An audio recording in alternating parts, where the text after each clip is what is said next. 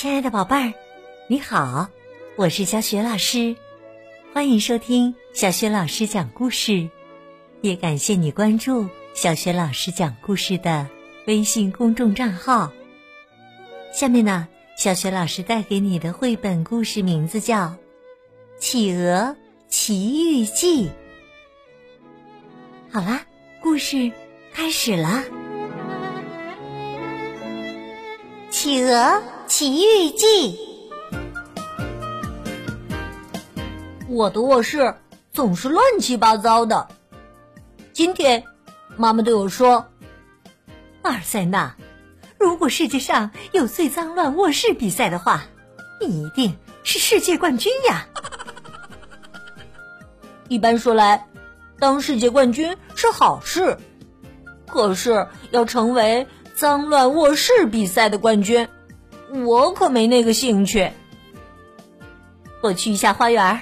大概一个小时，等我回来，我要看到一个整洁的房间。妈妈走后，我开始整理散落在地上的书和积木。就在这时啊，我突然看到，在房间的一个小角落，离床不远的地方，竟然出现了南极的景象。真的是有着大块浮冰和深蓝色夜空的南极呀！一瞬间，房间变得异常寒冷，身上的 T 恤太单薄了。我赶紧拿出去年冬天被我扔在枕头下的毛衣，刚一拿出来，我的床就撞上了一座冰山，床开始不停的往下倾斜。最后一咕噜翻了过去，冷冰冰的海水一下子漫到了我的胸口。快拉紧我的翅膀，我把你捞出来！说话的是一只我完全不认识的企鹅。关键这是我人生第一次听见一只企鹅说人话。管不了那么多了，我一把抓住他的翅膀。企鹅把我拉到他的小船上，然后开始做自我介绍。我叫亚里士多德·法拉菲尔，是一名远海的水手。轮到我做自我介绍了。我叫阿尔塞纳·杜鹏，幼儿园小班的学生。这只企鹅为什么会出现在我的房间呢？不过话说回来，这还是我的房间吗？我看见了我的书桌，此刻它正高高的立在一块巨大的浮冰上。如果说这还是我的房间，它又是怎么容纳下这么多冰川的呢？只见那只企鹅笨拙的划着双桨，在冰川中间穿行。不幸的是，我的毛衣随着我的床一起遇难了，我被冻得瑟瑟发抖。亚里士多德开口说：“麻烦你指出我们现在的方位。我们在我的房间里。啊，在房间里？哎呦，这也太无聊了吧！我本来想着去瓦尔帕莱索的港口呢。”这时啊，一块巨大的冰川开始顶破房间的天花板。如果妈妈回来看到这一幕，肯定更生气。企鹅解释说：“南极的海洋目前正在大量溢出，所有的冰川都在融化。哎呦呦，这真是让人头疼啊！哎呦，我都快疯了！”我大喊道。不管怎么说，我的房间必须立刻恢复原貌，呃，要变得比原来更好。你得帮我把这可恶的南极回归原位。企鹅一脸惊讶：“为啥我得帮你整理房间呀？”我答道：“你是企鹅，南极就该你管。”企鹅想了一下，说：“呃，也许呃有一个方法，这个方法很简单，但也很危险。你愿意试一试吗？”我点点头。为了不让我的房间变成一个巨型冰川，我愿意付出任何代价。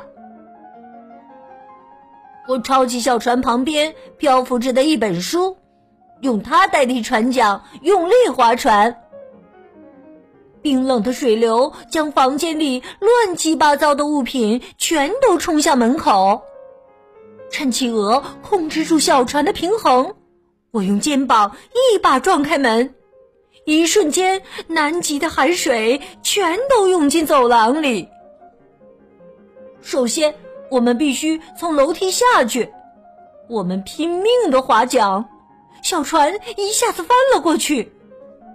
我们也跟着沉到冰冷的海水里。我在水里不停的翻滚，用尽全身力气，才最终浮上水面。我现在总算明白，为什么这只水手企鹅要戴安全帽了。妈妈可一定要待在花园里，否则他要是进来看到一堆冰川从楼梯冲向厨房的画面，那可就糟糕了。这是我脑海中的最后一个画面。之后我便什么也思考不了了。我模仿着这只水手企鹅，使出吃奶的力气，不停的划桨划桨。终于，我感觉小船在一楼的地板上弹跳了几下。厨房就在正前方，海浪咆哮着，冰川摇摇欲坠，发出咔咔的碎裂声。我们就快到达冰箱了，再努把力，快！我打开了冰箱门。最后的惊险一刻，水手企鹅瞬间调转小船方向。我们重重的摔在桌上。只见整个南极咆哮着，一股脑的涌入冰箱。等整个南极钻进了冰箱，海浪完全消退之后，我立刻关上冰箱门。那只企鹅倒在一旁，气喘吁吁，我也累得精疲力尽。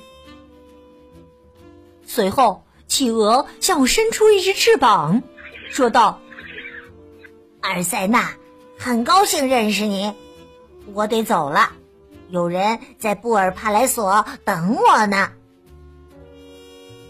我把我的滑板车借给他，安装在那只小船下面，这样企鹅水手就可以划着他的小船在公路上飞奔了。接着。我回到房间，刚才光顾我房间的南极可干了件大好事啊！四处散落的东西都被冲走了，房间变得干干净净的。妈妈回来的时候，看到整齐的房间，惊叹不已。不过那天晚上，妈妈一打开冰箱。就看见我的一只袜子牢牢的粘在黄油上。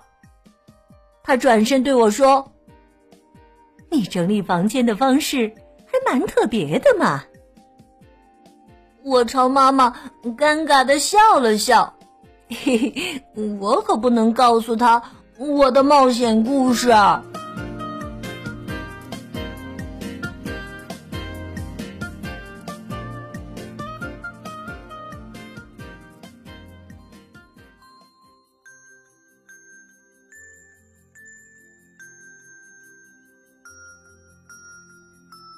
亲爱的宝贝儿，刚刚你听到的是小雪老师为你讲的绘本故事《企鹅奇遇记》。今天呢，小雪老师给你提的问题是：当妈妈打开冰箱门的时候，她看到了什么？如果你知道问题的答案，别忘了通过微信告诉小雪老师和其他的小伙伴。小雪老师的微信公众号是“小雪老师讲故事”，欢迎宝爸宝妈来关注。微信平台上有小雪老师每天更新的绘本故事，也有小学语文课文朗读、原创文章和许多丰富的活动。如果喜欢，别忘了随手转发分享。我的个人微信号也在微信平台页面当中。另外，小学老师之前讲过的很多绘本童书，在小学老师优选小程序当中就可以找得到。好了，我们微信上见。